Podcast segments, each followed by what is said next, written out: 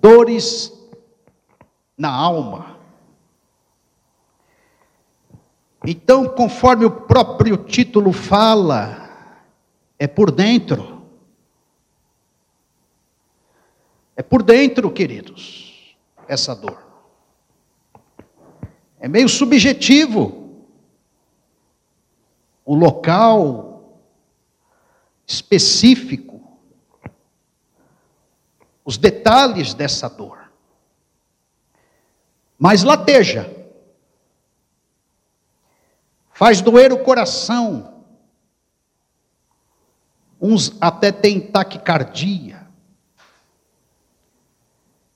A princípio é uma dor que não se fixa na carne, mas pode se fixar, conforme eu falei, dando até taquicardia. Dor de alma é meio indecifrável. A gente fica meio confuso. Parece que às vezes a dor está na cabeça, gerando até essa dor de cabeça, sendo psicossomática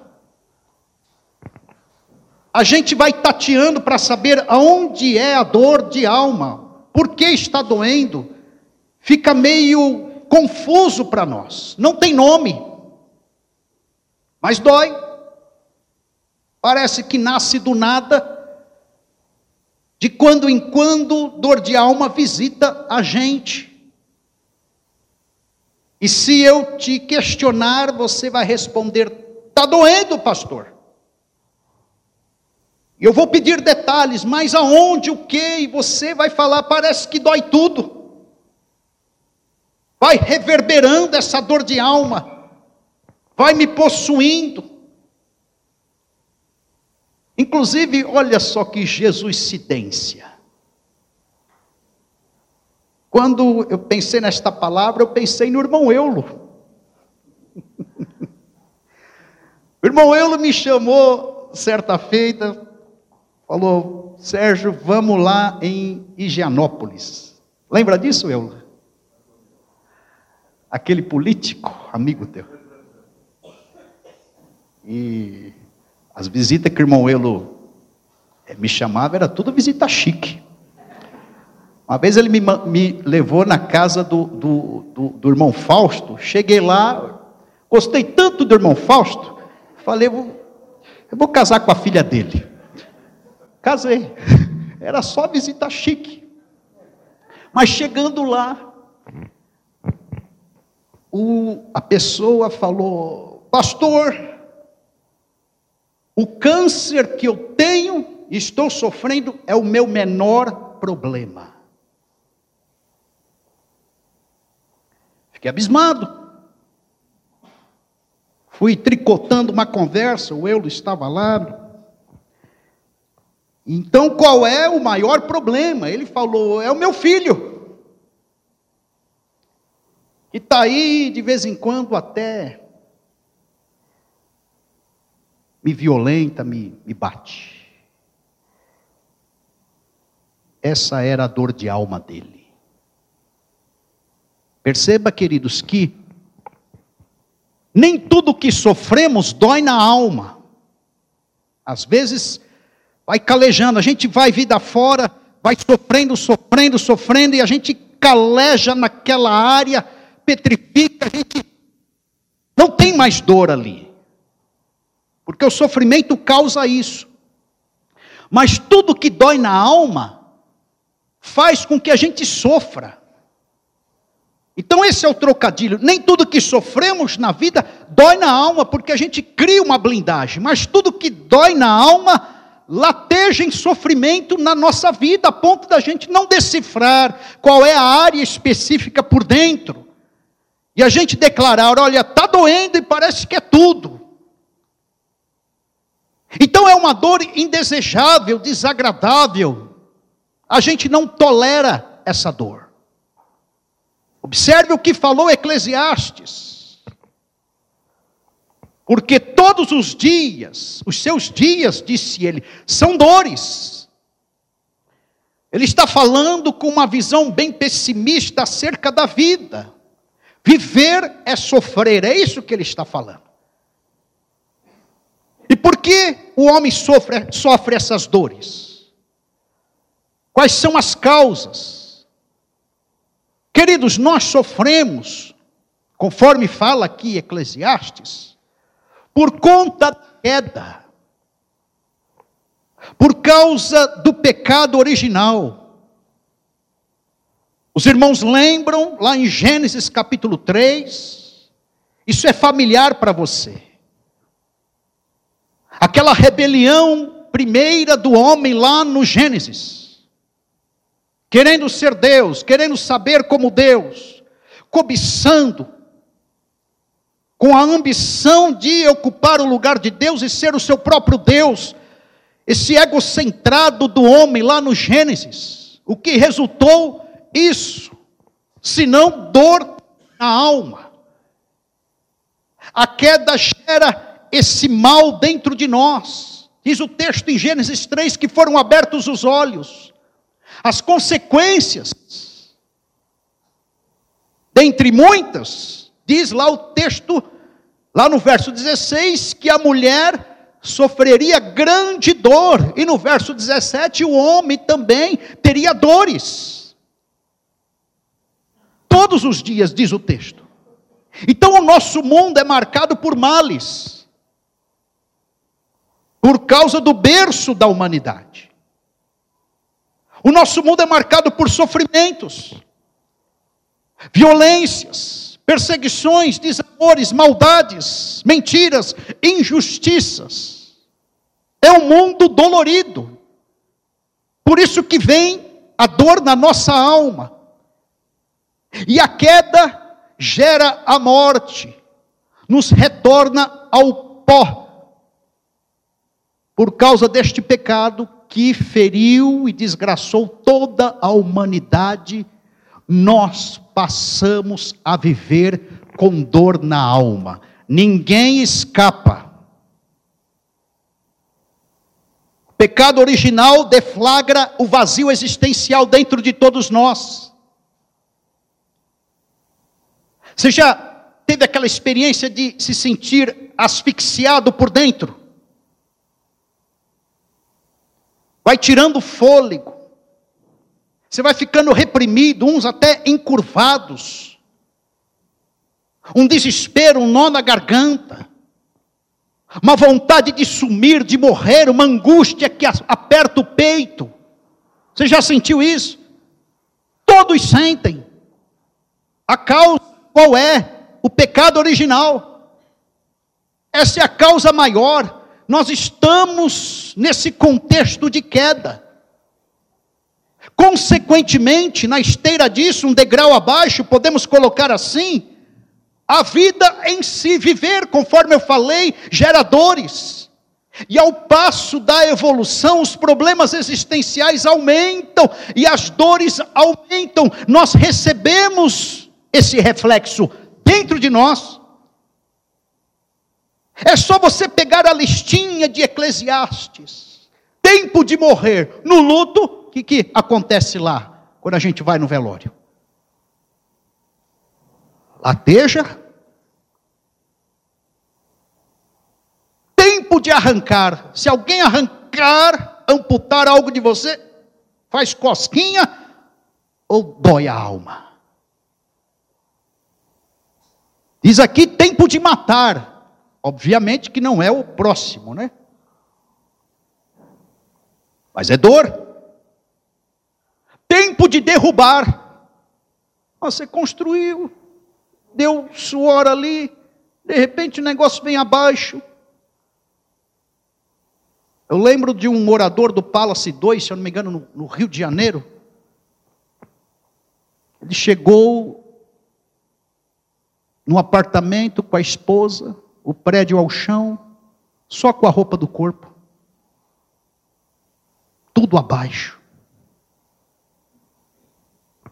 Virou para a esposa, ele tinha uns 35 anos, para 40. Falou: vamos começar tudo de novo. Dói a alma, né, irmãos? Que mais? Tempo de prantear Você está externalizando as emoções, dores. Tempo de espalhar pedras, fere as mãos, machuca. Tempo de perder, gera angústia. Ninguém gosta de perder. Tempo de lançar fora, mais dor. Tempo de rasgar. E aí vai, queridos. Tempo de estar calado. Às vezes lateja tanto que se você falar, você chora. Para não passar vergonha, você segura. As palavras, segura o choro. Tempo de odiar. Tempo de guerra a vida é adoecedora. A alma doente sente dor. Vai adoecendo, a gente vai ficando ferido. E passamos a ser feridas ambulantes. Crises constantes. E a gente te, perde o senso de realidade porque a gente busca prazeres a qualquer preço. Uma vida muito angustiada com dores na alma, ela compromete todas as outras áreas, porque ela busca portas de escape, e se ela se depara com a porta do pecado, ela cai para dentro. E aí um abismo chama outro abismo. Por isso, irmãos, que nós vivemos dias no mundo contemporâneo, aonde ficamos viciados como clientes do prazer Nós não aguentamos mais sofrer. São dias de analgésicos, anestésicos. O tempo todo nós estamos buscando o platô do prazer, do alívio. É um jogo, é a comida, é uma boa conversa, é um ambiente onde a gente não vê desgraça são bairros e ruas onde ninguém vem pedir nada no vidro do carro para nós, para a gente não se macular, se deixar influenciar por aquela vida caótica. A gente busca o melhor estilo de vida. Vivemos dias, queridos, onde sofrer não tem mais sentido. Logo, quando vem a dor, a gente tenta se distrair a qualquer preço e a qualquer custo, a ponto da gente de repente tomar um remedinho lá para a dor passar logo. Dor de alma, estou falando. A gente não para para avaliar o sentido daquela dor. E nós desprezamos a ideia de que aquela dor pode nos humanizar, pode até nos beneficiar em algum sentido. Esta é a segunda causa. A vida adoece e faz sofrer. Consequentemente, a terceira causa na esteira disso está tudo amarrado aí, queridos. São experiências diversas. E a lista é grande. Voltando a Eclesiastes, capítulo 11, verso 8, ele fala assim, né, naquela lente pessimista dele: também se deve lembrar dos dias das trevas, porque são muitos os dias. Ele falou: olha, são vários os ciclos, as estações, são vários os climas, são vários ah, os momentos, vai ter dias de trevas. Então, quando você é desconsiderado, você não sente uma pontadinha de dor na alma, porque você foi anulado. Quando você é abandonado, você já se deparou com aquela experiência? Fizeram a festinha lá, convidaram todo mundo, deixaram você de fora, esqueceram às vezes. Meu Deus do céu. Se é a turma lá do Botia, lá da Associação Amigos do Bairro, não tem problema, o negócio está longe, mas às vezes é no ambiente familiar, esqueceram de você. Tem até aquele filme, o abandono gerador de alma, queridos. E quando você é traído? Acontece algo lá, o último a saber. As pessoas ficam olhando com você com aquele olhar, já sabendo de você na inocência. Quando descobre, é mágoa, é ressentimento. E se a gente não frear isso, a gente tem o impulso da vingança. Isso causa dor, queridos. Violência doméstica. Era para ser uma disciplina e virou uma violência. Há adultos que carregam marcas desta violência doméstica vida fora. Irmãos, e os abusos sexuais?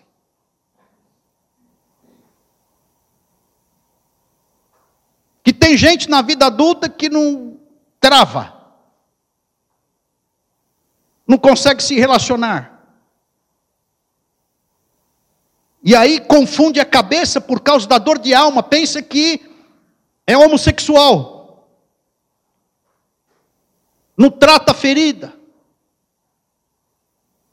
Sublima, esconde, não toca no assunto, não se expõe.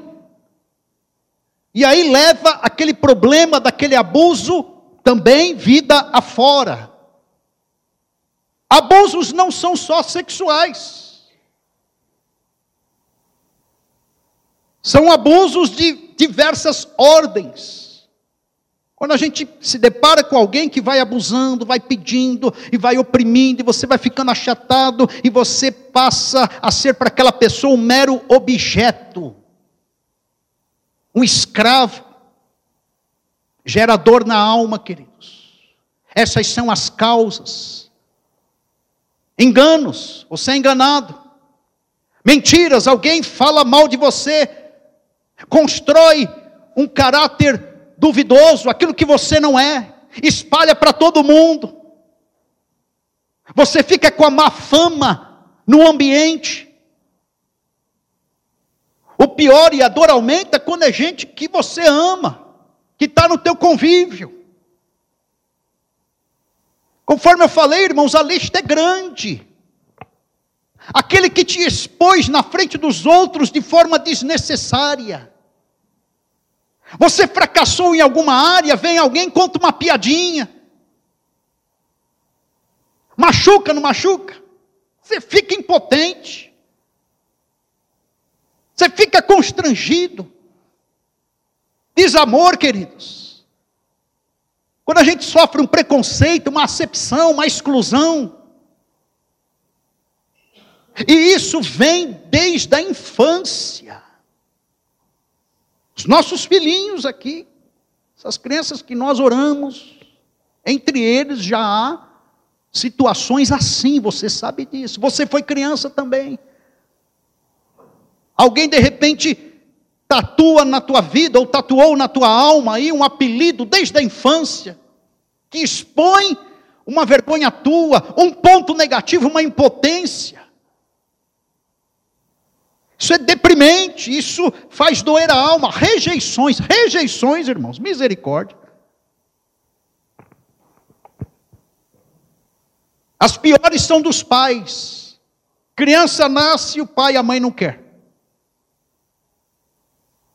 É um rombo na alma que gera uma dor sem tamanho. Rejeições de colegas, da escola, de priminhos, de familiares, até na igreja. Claro, há a disciplina. O lobo tem que ser colocado para fora, disse o apóstolo Paulo. A gente não pode romantizar, não. Tem meia dúzia aí que é convidado, ó, pode sair. Eu mesmo já pus gente para fora da igreja. Olha, vai ficar com palhaçada aqui dentro, ó, a porta da rua, a serventia da casa. Ou você fica como tem que ficar, ou para de palhaçada aqui. De vez em quando tem que trombar um ou outro, porque é lobo. Quer tricotar nos bastidores o pecado, aí você tem que pôr para fora mesmo. Mas, tirando isso, nós não podemos colocar as pessoas para fora. A ideia é: fica, seja tratado, e vamos arrancar essa raiz aí, a qual você traz desde o berço. Injustiças. Injustiças. Provocador de alma. A gente liga o Jornal Nacional, houve uma atrocidade, um negócio que o governo fez lá que atravessou. A gente fica azedo no sofá. Meu Deus do céu. É uma dorzinha de alma, né? Imagina uma injustiça grande e com você, claro. Calúnias, conforme eu falei, que geram descrédito, desrespeito, predileção. Família, dez irmãos, você era o patinho feio lá. A mãe preferiu outro. A sobremesa era para o outro comprava a roupa nova para o outro, e você vai pegando a roupa usada, você vai ficando com a sobra do bife, e os elogios são só. Oh, irmãos! Misericórdia. De vez em quando eu falo para Vanessa, né, eu era do meio, vocês já sabem. Então, os méritos para a primogênita e o caçula, que era gordinho, fofinho, bonitinho, e eu do meio lá. Mas eu amo os meus irmãos. Claro, estou exagerando, mas teve situações assim, né? Mérito para uma, o outro recebe o presentinho, a gente do meio vai ficando nessa mediocridade toda. Quando não, você descobre, ou pelas atitudes dos pais, você nasceu, mas ele queria o sexo oposto. Você, Pô, mas, nasci mulher, não queria mulher, nasci homem, não queria um homem. Dá um, um quê de, de. A lista continua, irmãos. Perseguição. Você é crente, honesto, íntegro, faz direitinho. Aí a turminha lá, da sessão, tudo com esquema, rabo preso aqui e ali, começa a perseguir, ou se não, perseguição na família, está lá no sambão da família, ceia de final de ano, aí você chega, aí o clima já muda, porque você é o santarrão, porque você é crente, e chega bonitinho, de gravatinha, antes de ir para a igreja, passa lá no famoso aniversário da família, e está todo mundo no sambão lá, ouvindo, e aquele clima todo de cigarro, de cervejinha, e aí você chega, já gera um anticlímax, aí um cunhado já alfineta daqui, o outro lança uma piadinha de lá, e você já percebe aquela perseguição gratuita, porque você é luz no meio das trevas. Dá dor de alma isso. Dá vontade de sacar a Bíblia no meio de todo mundo e bancar o João Batista. Cambada de hipócritas, arrependei-vos. Lembra da pregação de João Batista? O bicho era porreta demais, misericórdia.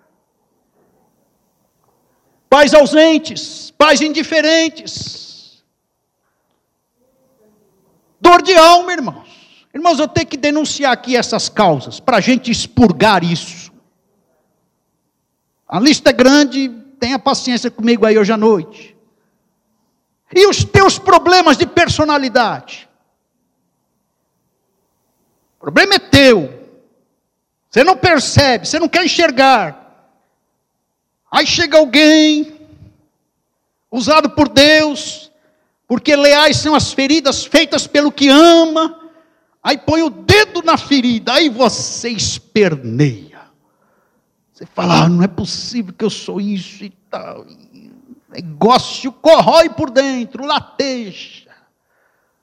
Quando alguém fala o que a gente é. Essa semana minha esposa falou um negócio de mim e eu fiquei quieto. Sou doido de...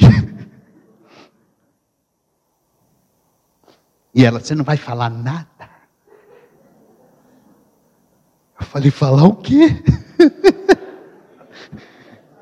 Se eu falar, eu levo a segunda. Segundo nocaute, eu falei, não vou ficar quieto. Falei, eu estou errado. Aí ela silenciou. Minha esposa é um vaso nas mãos de Deus, irmãos. Vaso. Lutos, irmãos. Minha mãe morreu. Chorei, eu falei, pronto, chorei, desaguei. Falei, tá tudo certo, né? Enxugou lágrimas, não. Irmãos, uma semana depois, estou na igreja sozinho e orar. Estou passando no corredor da igreja. A ficha caiu de novo. Parece que a ficha não tinha caído. Já, falei, já chorei demais, não tem mais lágrimas. No meio da igreja assim, cai a ficha. Minha mãe morreu. Irmãos do céu. Pense no homem chorão. Doeu a alma. De novo. Luto, irmãos. Misericórdia. Principalmente, acredito eu, com pai e mãe. Oh, negócio terrível. Diz até a música do sertanejo dê flores em vida. Que depois que morre, fica essa dor. Parece que nada preenche. Eu lembro da célula, irmão Eulo, novamente pus aqui até o nome do Sérgio Magioli. Perdeu o filho. Toda a célula a gente ia lá e ele, pastor, pode for o que for na vida, mas olha, perder um filho, eu acho que é a pior dor do mundo. Toda semana ele batia nessa tecla comigo, e a gente orava, e ele ministrava, e ele estava lá. Tinha perdido o filho, acho que com 22 anos. Então, queridos, perdas diversas, dores, aquele emprego que você deu sangue, aquele curso que você não entrou, às vezes porque não estudou, perdas de casamento, perdas de filhos para as drogas, expectativas não supridas, fracassos pessoais. Irmãos, nossa vida dá um livro. Se a gente for somar nossas perdas e fracassos, como pai, como, como profissional, como filho também, como ministro de Deus, como servo do Senhor, irmãos, a gente fracassa em várias áreas, não é numa só, não. A gente vai colecionando decepções, falências circunstanciais.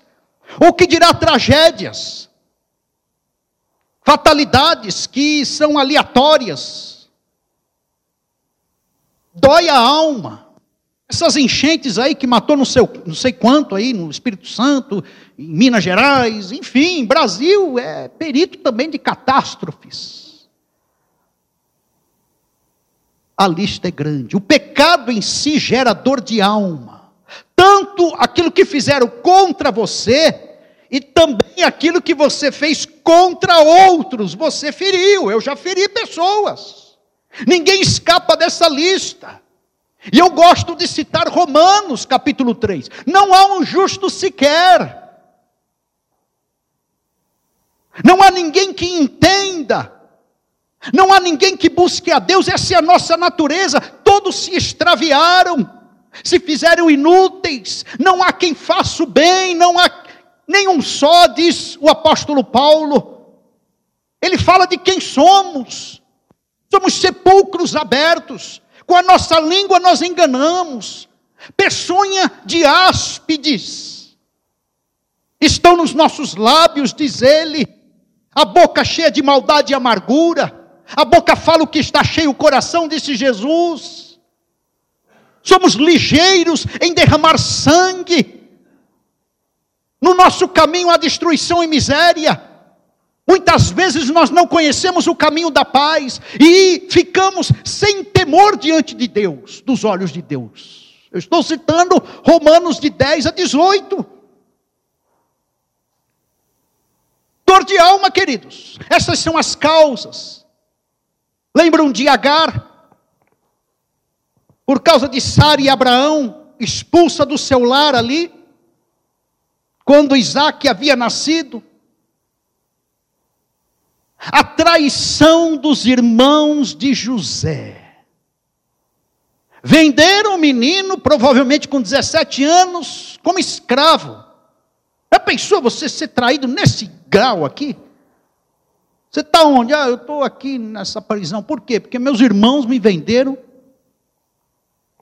Se é o açougueiro da esquina que vendeu, é um negócio, mas os próprios familiares. Dói a alma, irmãos. Dói ou não dói? Ninguém foge, então, conforme eu falei desta dor, é intransferível. Chega uma hora que ela bate na nossa porta, porta do coração, e ela explode em agonia. E quando você vai maquiando, camuflando, ela arrebenta nos sonhos. Você acorda suado, tem pesadelos. Ninguém consegue enganar uma dor dessa, entorpecer maquiá-la. Os efeitos destas dores, eu falei das causas. Quais são os efeitos? Estresse existencial. A gente fica sobressaltado. Estresse pós-traumático. Medo que paralisa, a gente atrofia, a gente não tem explicação, tem potencial, tem sabedoria, tem inteligência, mas não avança. Os complexos de inferioridade, queridos sentimentos de inadequações, sentimentos depreciativos, por conta do nosso passado.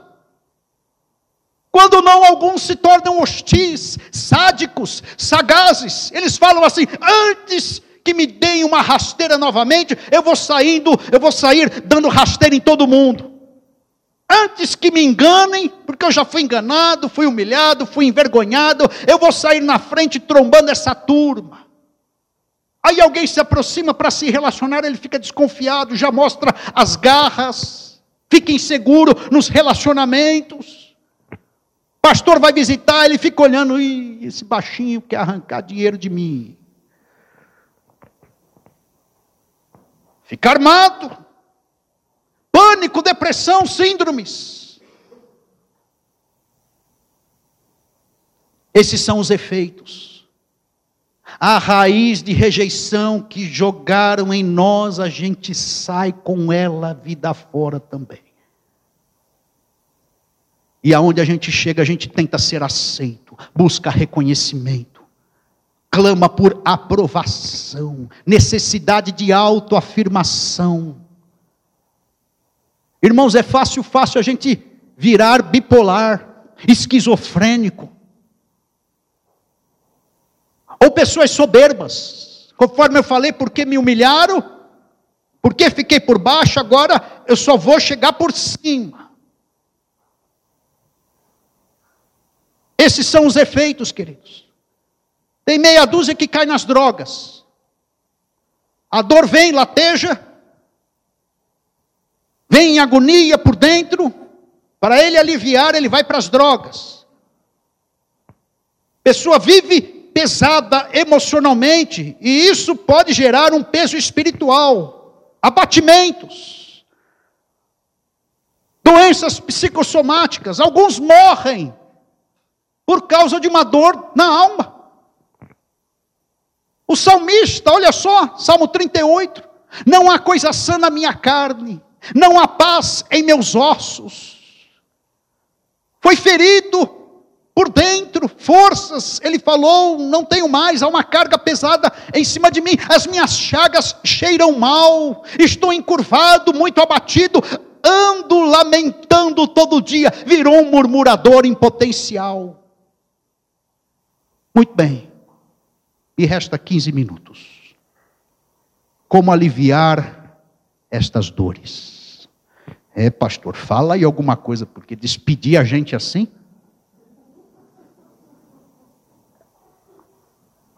Ninguém dorme essa noite, né? Como é que eu alivio, pastor Sérgio? Jesus quer a tua dor. Jesus quer a tua carga. Jesus quer o pecado que você fez contra outros e o pecado dos outros contra você. A gente não aguenta o peso existencial da nossa vida, da nossa história, o peso emocional, aquilo que foi acumulando nas nossas emoções, nas nossas memórias, aquilo que nós jogamos para o nosso inconsciente, isso é pesado demais. Jesus quer esse peso. Olha o que falou o profeta Isaías, e você tem que entender isso. A cruz é a solução para todos nós. Ele levou sobre si as nossas enfermidades e as nossas dores está sobre ele. É Jesus quem vai levar, queridos.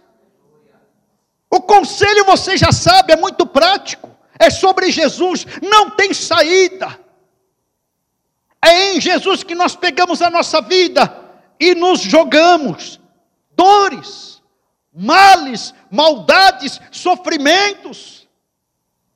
Toda essa carga de efeitos de estresse, de medo, inadequação, hostilidade, pânico, feridas, bipolaridades, tudo isso, queridos, a gente tem que jogar em Jesus de Nazaré. Tem gente que não joga, tem gente que não fala, tem gente que não se expõe, tem gente que não pede, tem gente que não ora, tem gente que não aprofunda uma oração assim. É em Jesus que nós temos que lançar a nossa ansiedade. Vinde a mim os que estão cansados, oprimidos, sobrecarregados. Jesus quer o teu peso, a tua dor emocional, a tua memória que te fere. Jesus quer, Ele quer te aliviar. Tomai sobre vós o meu jugo, o jugo de Jesus é leve, é suave é vitamina do céu, é combustível de glória, é aditivo de graça, a gente recebe de Jesus. Lembram do pão que Elias comeu no deserto, que Mateus citou aqui, esse profeta? O anjo falou: O que você está fazendo? Acordou Elias, ele estava deprimido, pegou o pão em brasas, falou: Tome come. Ele comeu aquilo que a gente recebe de Deus, da parte de Deus, um culto singelo, simples como esse, nos faz caminhar pelo deserto da vida. A gente se levanta, a gente é fortalecido, a gente recebe graça, poder, visitação do Senhor. Ele andou 40 dias. Não há solução para a nossa vida fora de Jesus de Nazaré. Diz o Salmo 23: Ele refrigera nossa alma. Você que está tentando se curar sozinho dessa dor que lateja por dentro, você não vai conseguir. O homem não se cura sozinho, não se sustenta nesta vida, precisa do seu Criador, aonde ele se resolve nele. Coração aonde Jesus está ausente é pesado, é rancoroso, é maldoso, é o coração enfermo é um coração dolorido. O que Jesus quer de todos nós é o nosso coração. Tem gente que fica implicada. Jesus quer o dinheiro. Irmãos, Ageu 2,8: Minha é a prata, meu é o ouro, diz o Senhor. É muito ridículo um Deus que quer dinheiro. Misericórdia, sendo ele espiritual. Diz Paulo no Areópago, Atos capítulo 17, não é servido por mão nenhuma, de homem não precisa favor nenhum, somos nós que precisamos dele e dependemos dele, ele quer as nossas vidas, não que ele está carente de relacionamento humano com as criaturas que ele fez, não, ele não está carcomido de uma autoimagem distorcida, precisa ali de motivação, se relacionando conosco, Deus não precisa de nada, somos nós que precisamos dele. O que ele quer de nós é o coração, é o amor, é a entrega. E pode ter certeza que os beneficiados seremos nós. Jesus quer, eu quero a tua culpa, eu quero a tua vergonha, eu quero a tua síndrome, eu quero a tua inadequação, eu quero isso que lateja a tua alma, isso que dá palpitação no teu coração, eu quero o teu medo aí, a qual você fica bem dramatizado, eu quero a tua loucura, as tuas rotas de fuga, eu quero você, diz, diz Jesus. Entenda, irmãos, quem é o nosso Senhor. E aí, de posse desses efeitos todos por causa das causas que nos foram acometidas, em Jesus ele torna a nossa vida significante, com propósitos, relevante. Ele dá eixo na nossa vida. Ele é conselheiro, ele é amigo, ele é companheiro. Jordan Peterson, canadense, um dos conselheiros do mundo, conselheiro do momento, no seu livro comenta exatamente isso. Seja amigo de pessoas que queiram melhor para você. Quem você acha que é?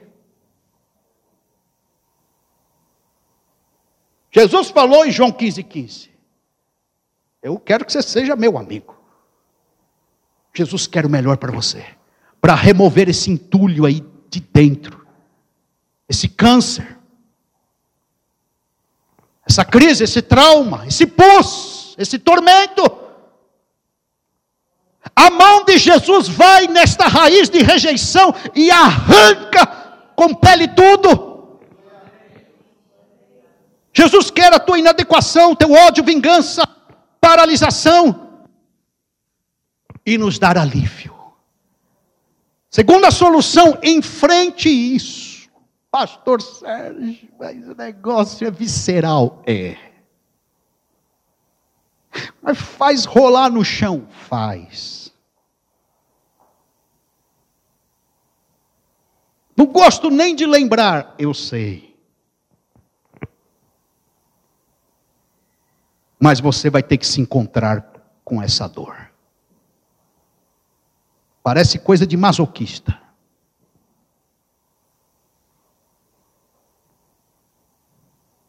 Conhecereis a verdade, a verdade vos libertará. Vá lá.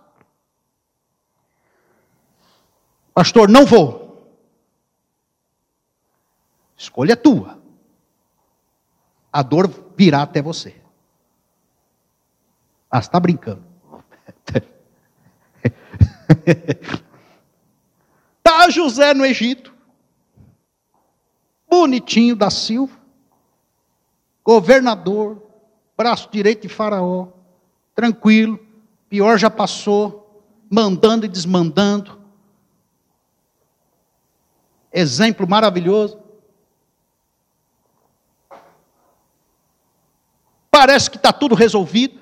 Sabe aquelas fases na nossa vida que se arruma uma área, se arruma outra, arruma outra, e você olha, fala, meu Deus, tudo arrumadinho, quarto, cozinha, banheiro, corredor. Ah, limpei a casa sexta-feira, sextou. Agora é só curtir o final de semana. Aí a dor vem, levanta o tapete e fala: Ó, estou aqui. Foi o que aconteceu com José do Egito. A dor veio até ele.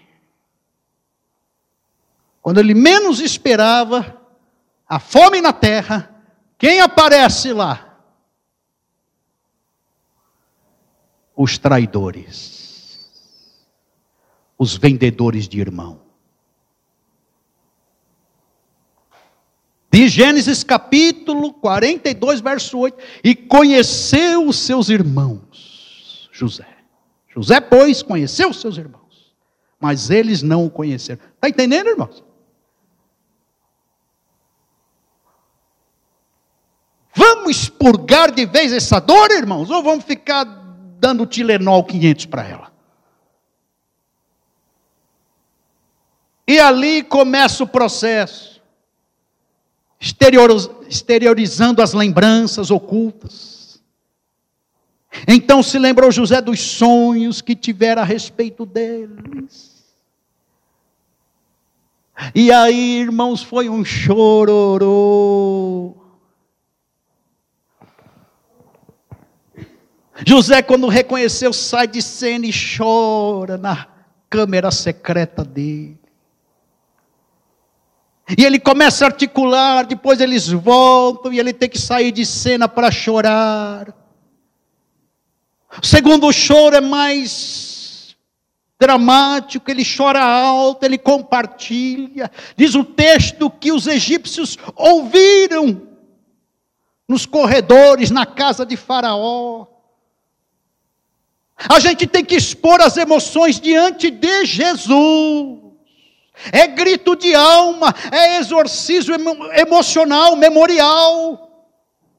Por isso, irmãos, que tem oração que Jesus falou: entra no teu quarto, que o teu pai que vem em secreto, ele te visitará, ele te recompensará publicamente, mas você tem que entrar no teu quarto, há orações, há particulares com Deus, há certas conversas íntimas que você tem que expor diante do Senhor, é você e Deus. Não adianta o ungidão, não adianta o apóstolo, não adianta o bambambam bam, bam da religião colocar a mão na tua cabeça. Não, é a mão de Jesus por dentro, arrancando, expurgando, expondo e te ajudando a superar essa dor, esse trauma, esse sofrimento emocional. E aí, irmãos, nós temos que enxergar nestas dores um significado mais profundo. Sofrimento tem significado. As nossas dores, elas geram, entre aspas, certos significados. E aí, em último lugar, no último choro de José, ele entende, a ficha cai. Ele falou: Não sou Zapenate Pané, eu sou José, irmão de vocês. Os irmãos o abraçaram e ele falou: Deus me enviou diante de vós para conservar a vossa sucessão na terra. Ele entendeu, falou: Para, para, para, chorei demais, a dor foi expurgada, entendi todas as coisas, havia um propósito de Deus nisso tudo, acabei amadurecendo, estou aqui para liberar perdão para vocês e eu vou ministrar graça. Aproximai-vos, disse ele, em outras palavras, verso 8, ele falou assim: Assim não foste vós que me enviastes para cá, é sim Deus que me pôs por pai de Faraó e senhor de toda esta casa, e como governador em toda a terra do Egito. Você tem que entender que na tua história de vida há propósitos, e Deus não perdeu as rédeas da tua história de vida, não, meu irmão. A cura passa por aqui. E em contato com a dor, você relativiza o poder dela. E você reconhece que o poder curador do Senhor Jesus é maior. E você vai ter a experiência que diante desta dor a qual você será visitado por dentro, você não sucumbirá, você não falhará, você não atrofiará, você não vai morrer de infarto. Deus é contigo, meu irmão. Tenhamos coragem de enfrentar o nosso interior. Quando isto acontece, nos colocamos em contato com as camadas mais profundas da nossa existência, e aí você se conhece melhor. E isso te coloca no colo de Deus. Lembram de Jó? Ele foi para o colo de Deus. Antes eu te conhecia de ouvir falar agora de contigo estar.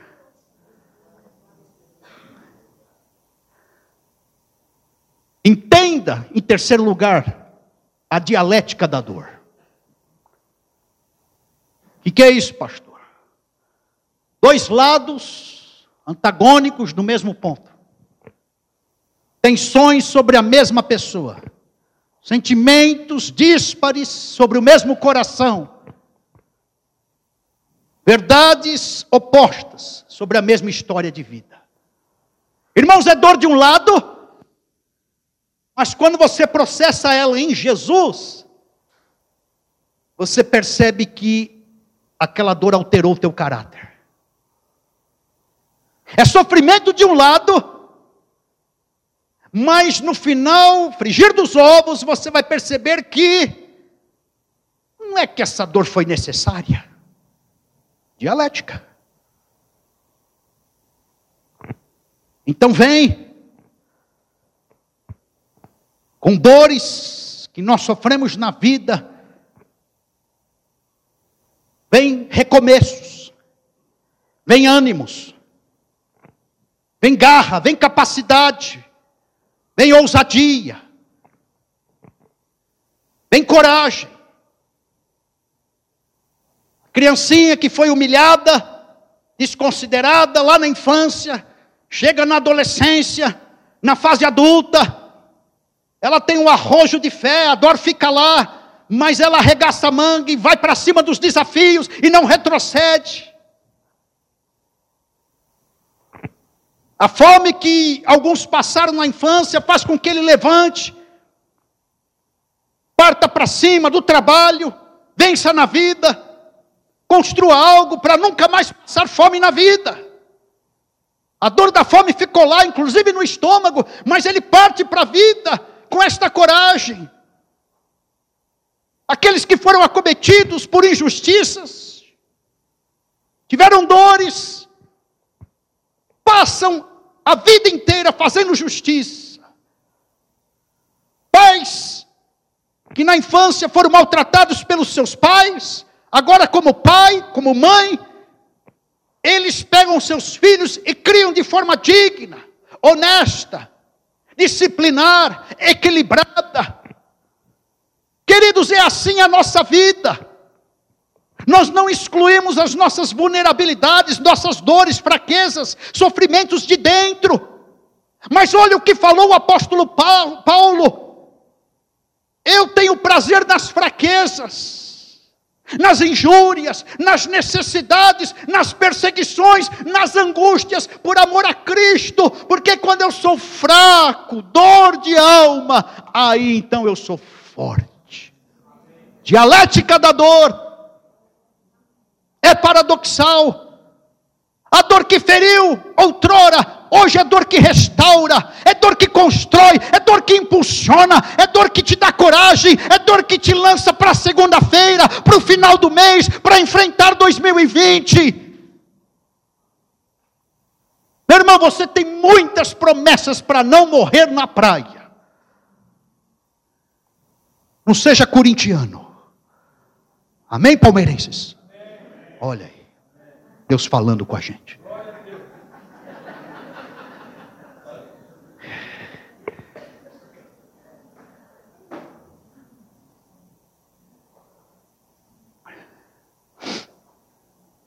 Eu pus aqui meu histórico, mas não dá tempo. Se eu falar, eu choro.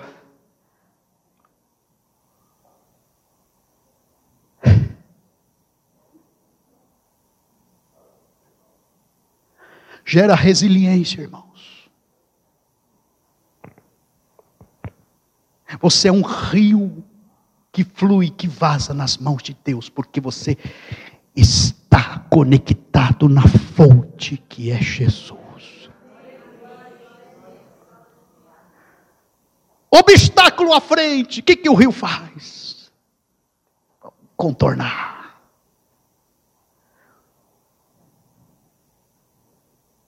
Represa, vamos inundar.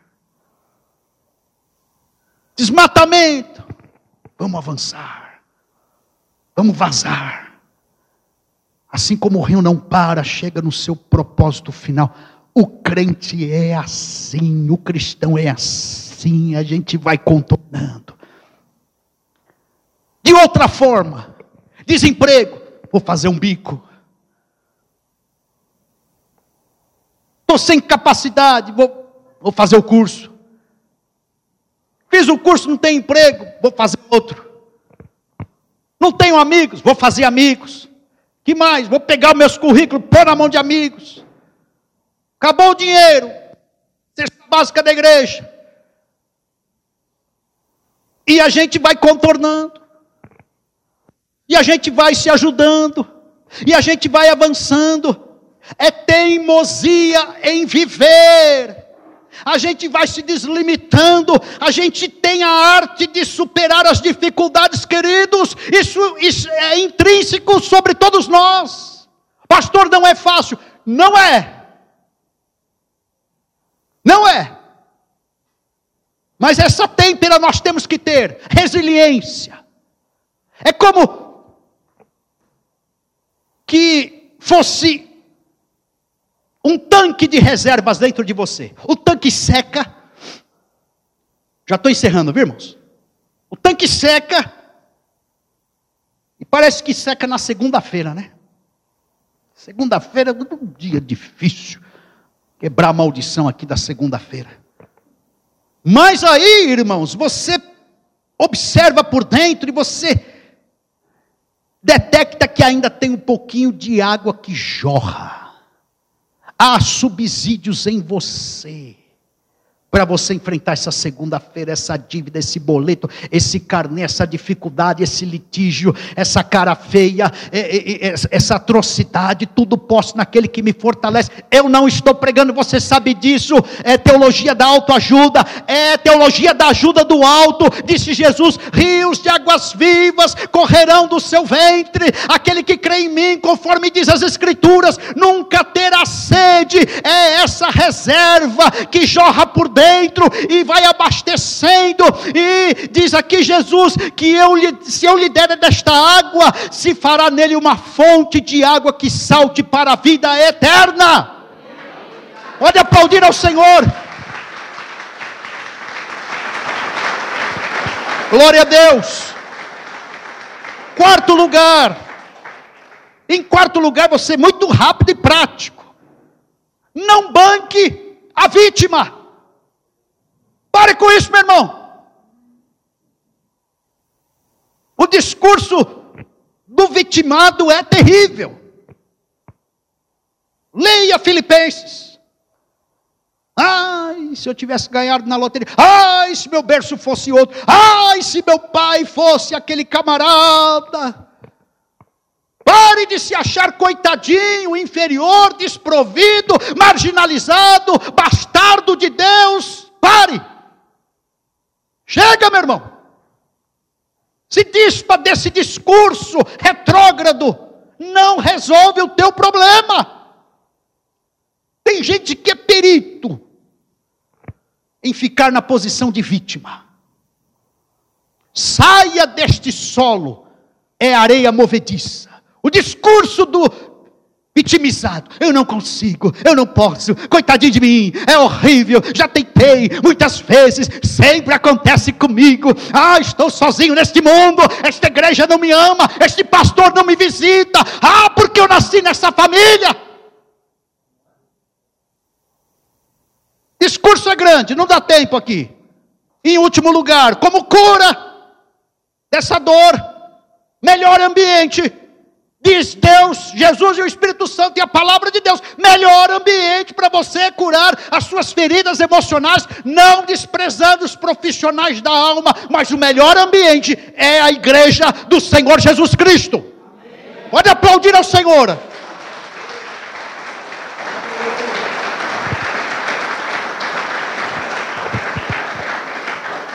Os desigrejados que me perdoem, eu sei, tem igreja que fere, que põe para fora, que machuca, mas o melhor ambiente é a igreja. Talvez esse desigrejado fale assim: ah, eu não preciso de igreja. Agora, já vieram me caçar, pastor, morreu fulano. falei, e o pastor dele? Ah, não tinha igreja.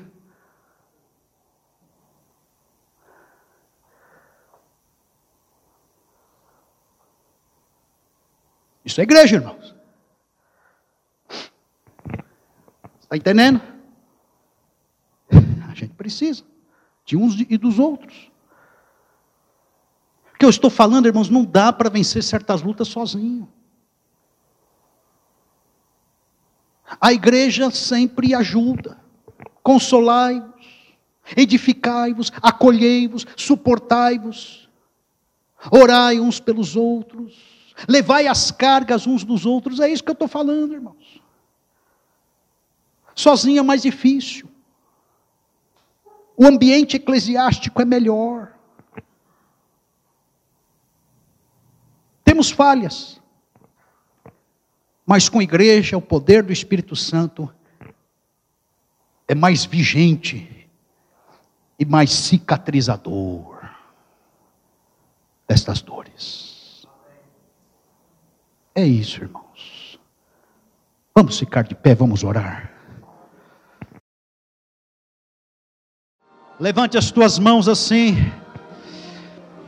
Que o amor de Deus, a graça do nosso Senhor e Salvador Jesus Cristo, o bálsamo, a cura, a libertação, a cicatrização, a quietude, a reconciliação, o lenitivo de Jesus seja com a tua vida, por parte do Espírito. Seja livre, aliviado, liberto, refrigerado na alma, em nome de Jesus. Abrace o irmão que está ao seu lado, o culto está encerrado em nome de Jesus. Dê a paz do Senhor a ele, a ela